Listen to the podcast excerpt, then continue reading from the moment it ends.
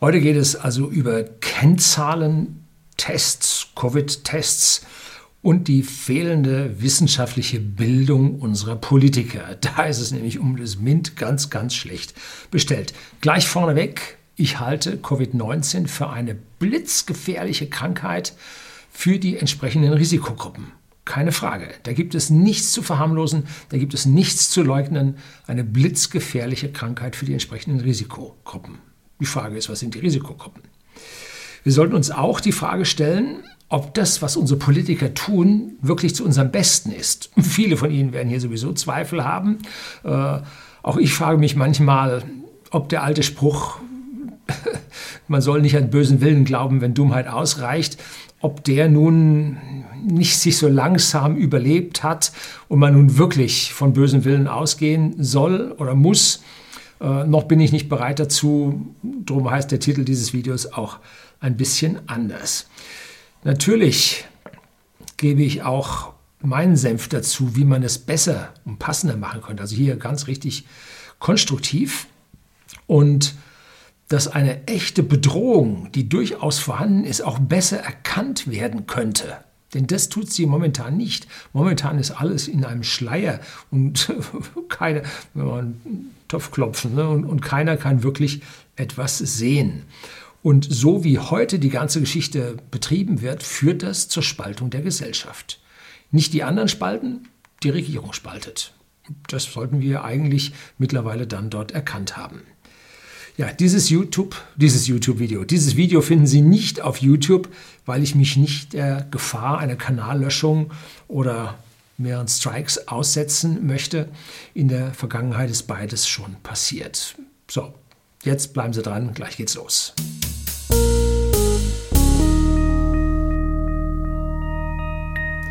Guten Abend und herzlich willkommen im Unternehmerblog, kurz Unterblog genannt. Begleiten Sie mich auf meinem Lebensweg und lernen Sie die Geheimnisse der Gesellschaft und Wirtschaft kennen, die von Politik und Medien gerne verschwiegen werden.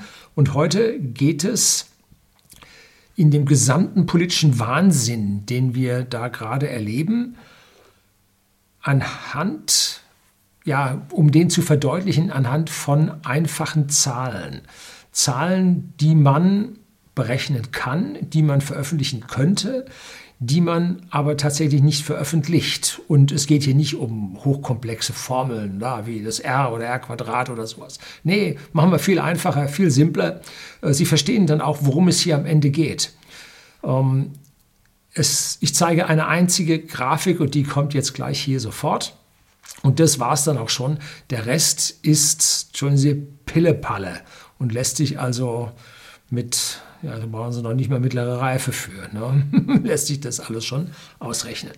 Es wird also ständig von Inzidenzen gesprochen, dass 50 gefährlich ist, dass 100 sehr besorgniserregend ist und das 200 ja, geht schon in Richtung Notstand. Doch was ist diese Zahl? Wie rechnet sich die? Und ist wirklich 100 besorgniserregend? Ist wirklich 50 die Grenze? Warum? Wer hat diese 50 festgelegt? Gibt es einen Grund dafür? Nun, zuerst also jetzt mal hier das Säulendiagramm. Und diese 50 haben jetzt ja eine Einheit. Das ist also die 50, 50er Inzidenz pro 100.000 Einwohner. 100.000 Bürger in unserem Land. Wir haben 83 Millionen davon. Die Zahl wird später noch wichtig. Haben wir 50 pro diese 100.000 Einwohner. Das ist also jetzt mal der Bezug, der da genommen wird auf die 100.000 Einwohner. Und links sehen Sie jetzt im Diagramm die Säule mit den 100.000 Einwohnern ähm, und rechts dazu die Säulen mit 100 Inzidenz und 50 Inzidenz. Und Sie sehen nichts. Da sind keine Säulen. Da ist ein Strich. Ich mache das jetzt hier so ausführlich, damit die, die mir über Podcast zuhören, sich das vorstellen können. Links eine riesengroße blaue Säule, wo an der Seite 50.000 und 100.000 dran steht als Skalierung und rechts daneben äh, zwei, ein etwas dickerer Strich. Ja, man kann die Hunderte als zwei Pixel sehen und den 50er, das ist einfach nur ein einzelnes Pixel, ein einzelner Strich. Das ist am Ende nichts. Ähm, heißt aber nicht, dass es ungefährlich ist. Also das, wie gesagt, ich bin hier niemand, der das leugnet und niemand, der die Gefährlichkeit hier absprechen will für die entsprechenden Risikogruppen. Aber lassen Sie uns das jetzt in Prozenten ausdrücken. Prozent kennen Sie? Zins? Minus 0,14. Naja gut, ähm, Zins Rechnung, also Prozentrechnung, dann sind 50 auf 100.000 sind 0,05 Prozent. 0,05 Prozent. Und die Inzidenz von 100 sind 0,1 Prozent. Halt das Doppelte davon. Ne? So, das ist verschwindend nichts. Wollen Sie ein bisschen mehr noch darüber kriegen? Also, äh, was verbirgt sich denn jetzt hinter den 100.000? Das ist ein bisschen schwierig zu fassen. Die 100.000 Bevölkerung finden Sie zum Beispiel in unserem Landkreis. Weilheim-Schongau, wo whisky.de, der Versender hochwertigen Whiskys an privaten Endkunden in Deutschland und in Österreich, zu Hause ist. Dieser Landkreis hat 135.400 und so viel Einwohner nach der letzten Zählung. Und wenn wir jetzt eine Inzidenz von 50 haben, müssen wir die mit 1,35 multiplizieren und erreichen 66 Fälle. Das heißt, bei einer Inzidenz von 50 in unserem Landkreis haben wir 66 Fälle. Und das löst dann eine Pandemie aus. 66 Fälle. Gut, eigentlich sollten hier die Todeszahlen und die Krankenhausbelegungen mit dazu. Wäre eigentlich wichtig. Aber die WHO hat in ihrer ja, Definition einer Pandemie in den Jahren 2008, 2009 äh, diese hohe Krankenhausbelegung und die Todeszahlen einfach ausgenommen. Das heißt, auch wenn Sie jetzt einen hoch ansteckenden, potenziell gefährlichen Virus haben, der nicht tötet oder der wenig tötet, und der wenig Krankenhausbelegung macht, äh, dann kann es trotzdem zur Pandemie führen. Und wie wir bei uns gesehen haben, ähm, waren unsere Krankenhäuser nicht am Limit. Und wenn sie an manchen Regionen am Limit waren, dann konnten die Patienten immer noch verlegt werden in Regionen, wo es halt nicht so war. Ne? Wir haben ja ein ordentliches Krankentransportwesen. So, jetzt gilt also nur noch hoch ansteckend und potenziell gefährlich. Ist diese Zahl von 50 oder 100 aussagekräftig, aussagefähig? Nicht wirklich. Diese Zahl ist das, was man in der Psychologie einen Anker nennt. Äh, hätte man auf eine Million bezogen, wären es nicht 50 gewesen, sondern 500. Und hätte man die Sache auf 10.000 als Bezugsgröße bezogen, dann wären es nur 5 gewesen. Alle drei identische Aussage, aber 50 auf 100.000 klingt jetzt besser. Ist nicht so, dass das Ganze inflationiert wäre. Oh, wenn da im, im Nenner eine Million steht, das ist ja ganz viel, das, das gilt ja nicht. Äh, und wenn da oben dann das Ergebnis eine 5 rauskommt, ist ja auch nichts, ne? 5. So, also hat man die 50 genommen und vor allem, wenn es dann raufgeht, gibt es einen Sprung von zweistelligen auf dreistelligen Zahlen. Was? Schon 100? Donnerwetter.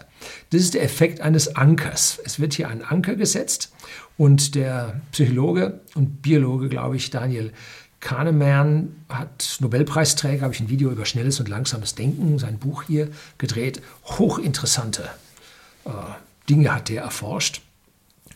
Und da geht es darum, wenn man eine Zahl in den Kopf eines Menschen einpflanzt, dann wird er sich an dieser Zahl festhalten.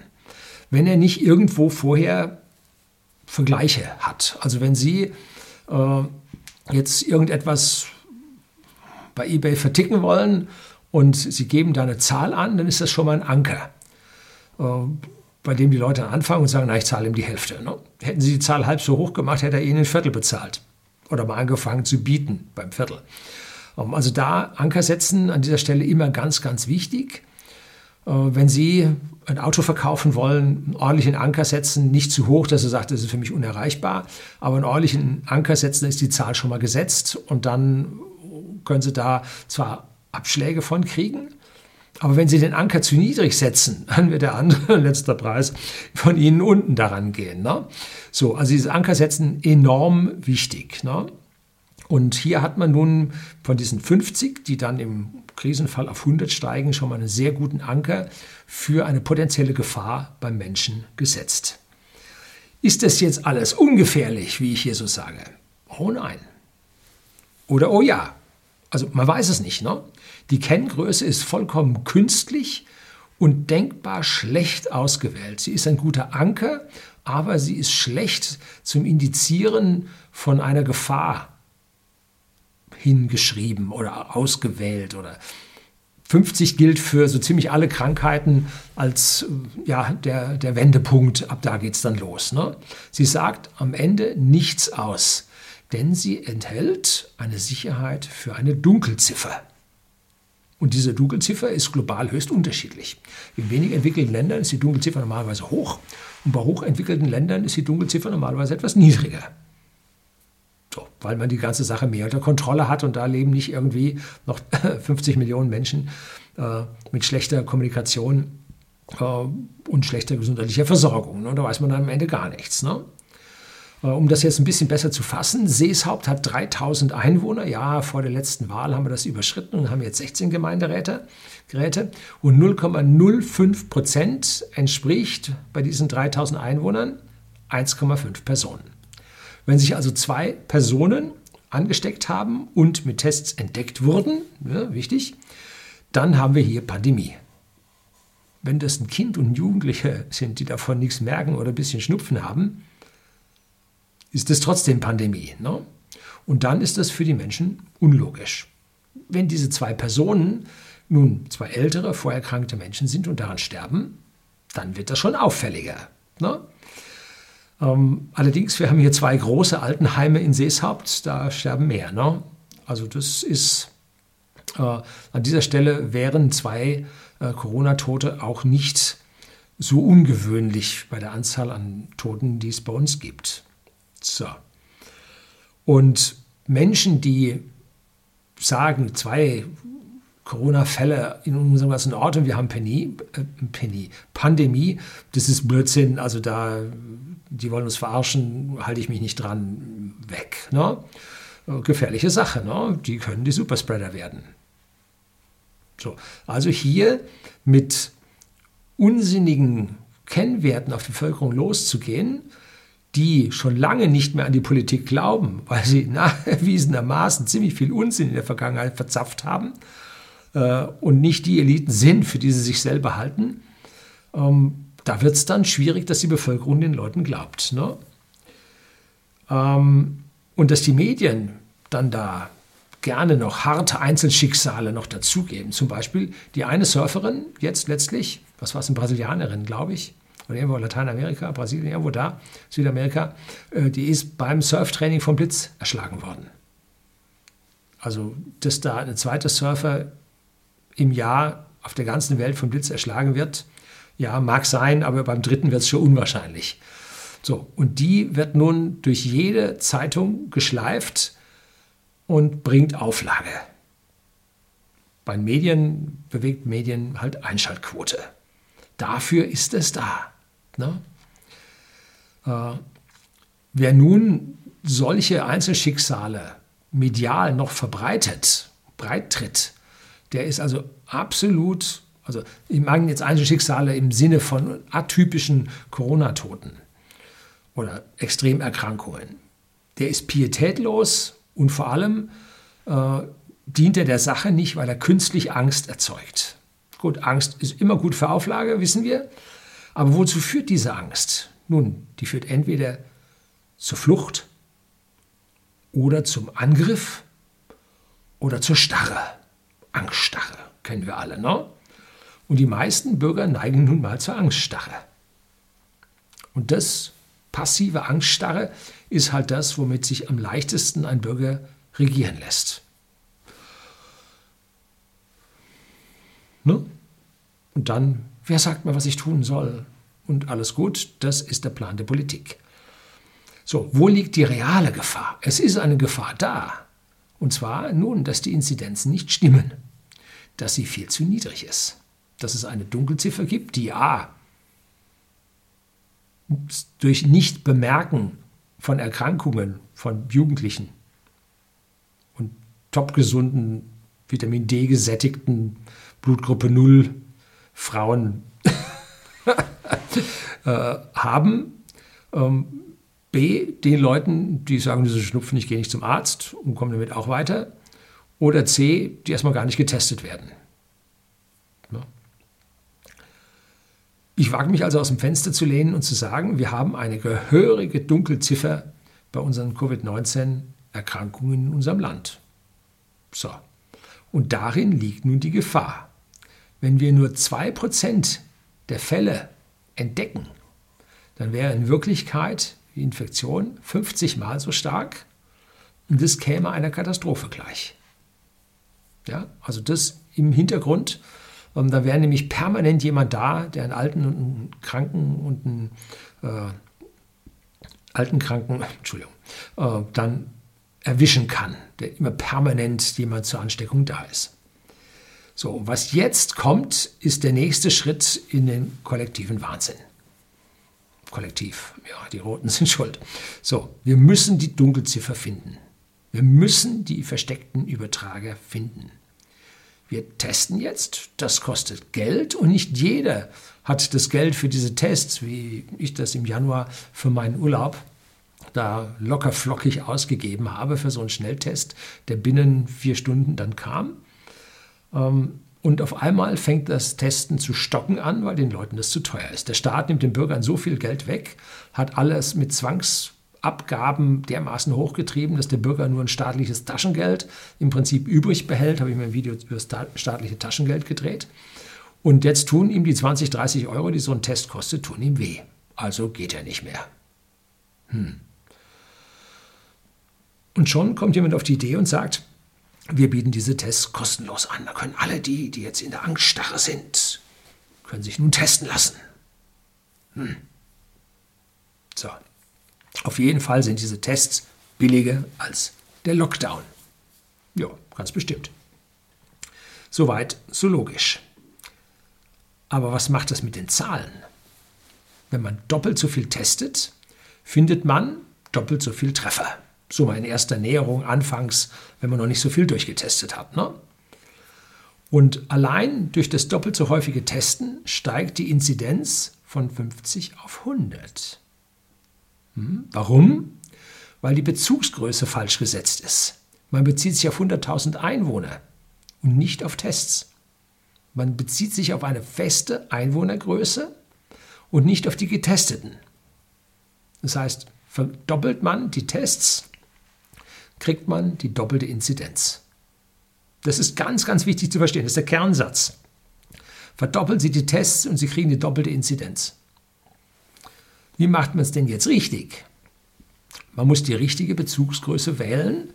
Wenn wir nun eine Inzidenz von 50 auf 100.000 Einwohner haben, dann haben wir für unsere 83 Millionen Bürger haben wir 830 mal so viel Infizierte. Also 830 mal diese 50er Inzidenz macht 41.500. Eine stolze Zahl, die dem Bürger schon ein bisschen Angst einflößen kann. Ne? 83 Millionen kann sich niemand vorstellen, aber 40.000 ist ein halbes Fußballstadion voll. Ne? Also mit der Zahl kann man was einfallen. Richtig rechnen wir nun, wenn wir diese 41.500 positiv getesteten durch die eine Million Menschen test, äh, teilen, die wir getestet haben. Ja, nicht durch absolute Einwohner eines Landes, sondern durch die Anzahl der Getesteten. Dann bekommen wir raus, wir haben eine Infektionsrate von 4,15 Prozent. Ist es besser? Ist es schlechter? Egal. Es ist eine Zahl und im Winter haben 50 Prozent der Bürger Schnupfen. Das sind 4,15 Prozent wenig. Schnupfen ist hoch ansteckend, aber weniger tödlich. Also ob 4,15 Prozent gefährlich ist oder nicht, müssen Mediziner entscheiden, ist nicht mein Ding. Aber wir haben jetzt eine relative Zahl. 4,15 Prozent der Getesteten sind positiv. Das ist jetzt ein neuer Anker, der gesetzt ist. Ne? Und nun erhöhen wir die Anzahl der Tests von einer Million auf zwei Millionen. Was bekommen wir dann? Dann bekommen wir eine Positivzahl von 83.000 doppelte Testzahl, doppelte infizierten Zahlen, so am Anfang, wenn man so anfängt. Und jetzt müssen wir diese 83.000 nicht durch eine Million teilen, sondern durch zwei Millionen teilen, weil wir zwei Millionen getestet haben. dann bleiben wir bei einer Infektionsrate von 4,15 Prozent. Klar, die Physik der Ansteckung hat sich nicht geändert. Wir liegen zeitlich dicht beieinander, vielleicht auf zwei aufeinanderfolgende Tage. Äh, bei der Inzidenz machen wir, wenn wir die Testzahl verdoppeln und die Inzidenz damit verdoppeln, machen wir die Pferde scheu. Alles ist furchtbar in Panik. Wenn wir sagen, okay, wir haben mal wieder eine Million mehr getestet und haben immer noch eine Infektionsrate von 4,15 Prozent, dann hat sich an der gesamten physikalischen Situation nichts verändert. Die Inzidenzzahl tut so, gibt sich den Anschein, als wäre bei uns jetzt die Sache doppelt so stark geworden. Nein, ist sie nicht. Es ist nach wie vor derselbe Prozentsatz in der Bevölkerung infiziert. Wir haben bloß doppelt so viel gemessen und doppelt so viel gefunden. Nun gibt es auch noch die falsch positiven. Das heißt, der Test funktioniert nicht wirklich gut. Wobei, fairerweise muss man sagen, es gibt jetzt die ersten verlässlichen Daten, wie gut der Test nun ist. Und diese Sofort- oder diese Schnelltests liegen bei einer äh, Rate von 98,8 Prozent richtig und nur 1,2 Prozent false positive. Wenn man also jetzt sehr hohe Testzahlen und geringe Infektionszahlen hat von 4 Prozent, dann ist ein Viertel davon, nämlich diese eine Prozent, sind diese Falschrate. Das heißt, je mehr wir testen, umso mehr Falsche haben wir, False Positives. Aber wenn wir uns auf die Anzahl an Tests beziehen, dann wird diese Falschanzahl immer einen gewissen Anteil an dieser Infektionsrate haben, nämlich jetzt vielleicht so um ein Viertel. Wenn wir aber die Inzidenzraten nehmen, dann werden die False Positives immer weiter wachsen und diesen Wert weiter und weiter verfälschen. Also, ganz, ganz schlecht. Am Anfang äh, testet man ja nicht hin zum Kunst, sondern man testete nur wirkliche Verdachtsfälle. Der hat einen Kratzen im Hals, ob der, weiß man nicht so genau und so. Dann guckte man mal nach und so. So. Das heißt, diese 4,15 Prozent, da hatte man schon einen Verdacht dass der wohl erkrankt sei.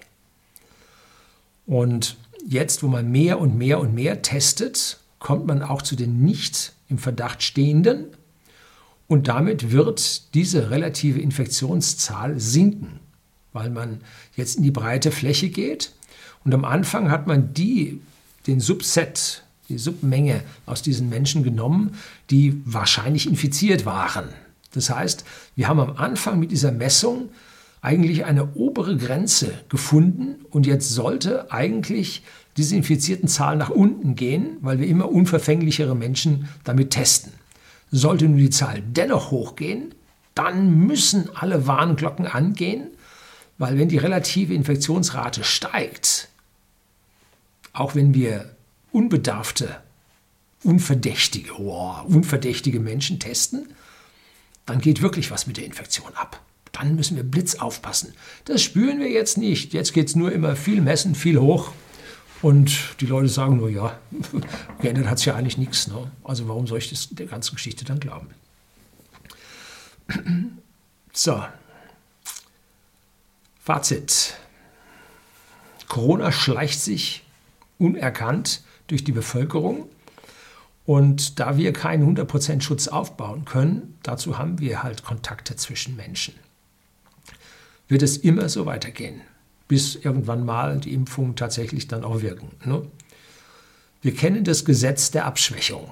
Das habe ich hier schon mehrfach gebracht.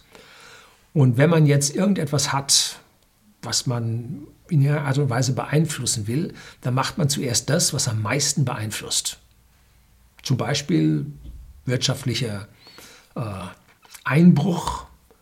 Man nach Keynes äh, gibt man Geld rein als Stimulus, dann wirkt er. Äh, und wenn man dann mehr und mehr und mehr Stimulus reingibt, wirkt es immer weniger, immer weniger, immer weniger. Also jeglicher Zusatzaufwand äh, kann nicht an den einfachen Stellen wirken, sondern muss jetzt an den immer komplizierteren, schwer zu erreichenden Stellen wirken. Und ein Haufen davon geht dann verschwendet daneben. Und wenn wir jetzt hingehen und mehr und mehr messen und äh, tricky-dicky alles Mögliche dazu strickt und immer weiter verfeinert äh, und man dann auch die falschen Messwerte hat, dann geht alles daneben. Ne? Dann optimieren wir in eine Richtung und stimulieren in Richtungen, das überhaupt nicht stimmt. Ne? Falsche Zahlen. Und wie sagt der Elektroniker, wer misst, misst, misst. Wer viel misst, misst viel Mist. So, und unsere Politik gibt sich jetzt einer Scheinsicherheit hin, mit vielen Messungen und Lockdowns die Situation unter Kontrolle zu bekommen. Dabei ist es a. physikalisch gar nicht möglich und b. jede zusätzliche Messung erhöht die Inzidenz. Das heißt, es, es kann auch nicht besser werden, zumindest mal auf dem Papier. Ja? Nur ihre Akzeptanz in der Bevölkerung wird schlechter, ne? weil sie halt das Falsche tun. Und wenn man dann noch die prozedurale Unfähigkeit unseres Staates, also dass der Staat immer ganz, ganz schlecht im Handeln ist, im Großgesetze machen und vortönen und vortanzen sind die immer ganz spitze, aber tatsächlich im Handeln, im Doing sind die immer ganz schlecht. Äh, und dann noch die Planwirtschaft mit dazu nimmt, die der Staat hat, dann können wir uns auf ja, Lockdown, Lock-off, Lockdown, Lock-off bis weit ins Jahr 2022 hin gefasst machen. Also so, wie es gerade an den falschen Messwerten man sich entlanghangelt, umso katastrophaler wird es. Wollen Sie wissen, warum die Osterurlauber nach Mallorca fliegen dürfen? Dürfen oder durften, je nachdem, wann Sie dieses Video sehen? Aber warum sie nicht nach Mecklenburg-Vorpommern durften? Nun, in Mecklenburg-Vorpommern hat man gemessen. Und zwar viel. Immer, immer wieder. Und in Malle, hm, nö, nicht so wirklich. Ne? Und schon haben sie die Inzidenz unten. Alles gut. Ich gehe davon aus, dass mehr und mehr Länder im Sommer mit den Tests zurückgehen werden. Dass hier immer weniger Tests gemacht werden, um die Inzidenz runterzubekommen. Politiker lernen nicht schnell, aber irgendwann werden sie es doch lernen, was da abgeht. Und wenn wir immer weiter und sagen Zero Covid und wir müssen messen bis zum Abwinken, wir werden immer was finden. Wir werden auch noch in zehn Jahren was finden. Ne? Wahrscheinlich muss die Regierung abgeschafft werden und auf keinen Fall dürfen sie die Grünen rannehmen. Warum? Äh, das Infektionsschutzgesetz mit der äh, ja, Ermächtigung, die da drin war, oder ist, äh, hat keine Mehrheit unter den CDU, CSU und SPD-Politikern der Regierungskoalition gefunden. Aber die Fraktion der Grünen hat zu 100 Prozent zugestimmt. Hm, gebe ich Ihnen unten einen Link, können Sie nachlesen. Packt ein SPD-Politiker aus. Also, äh, jetzt hinzugehen und sagen, jetzt wählen wir was anderes, passen Sie auf, dass Sie das Richtige wählen, sonst geht es immer so weiter. Und dann kriegen Sie noch einen Klimalockdown obendrauf. Herzlichen Glückwunsch. Ja. Ähm, was waren solche Länder? Sansibar. Einen Bekannten, guten Bekannten, na, mittlerweile guten Bekannten, ähm, der war in Sansibar. Und der hat dort Urlaub gemacht, Januar, Party, Fete, alles gut. Äh, das Land sehr, sehr jung, wenig alte Menschen und wenig aktive, schwere Covid-Fälle. Und man hat da auch nichts bis fast nichts gemessen.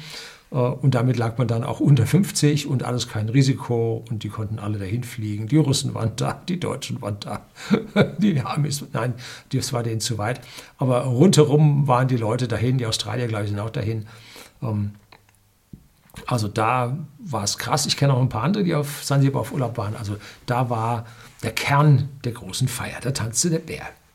Und nun ist wohl der Staatspräsident von Tansania, zu dem Sansibar die vorgelagerte Insel gehört, ist jetzt gestorben. Da ranken sich viele Fragezeichen um diesen Tod.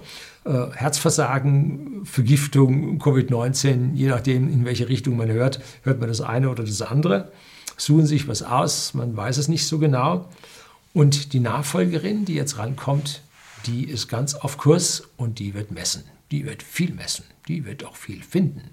Und dann werden wir in Sansibar auch den Lockdown sehen. Und dann können Sie das schöne Urlaubsland Sansibar an dieser Stelle dann auch vergessen.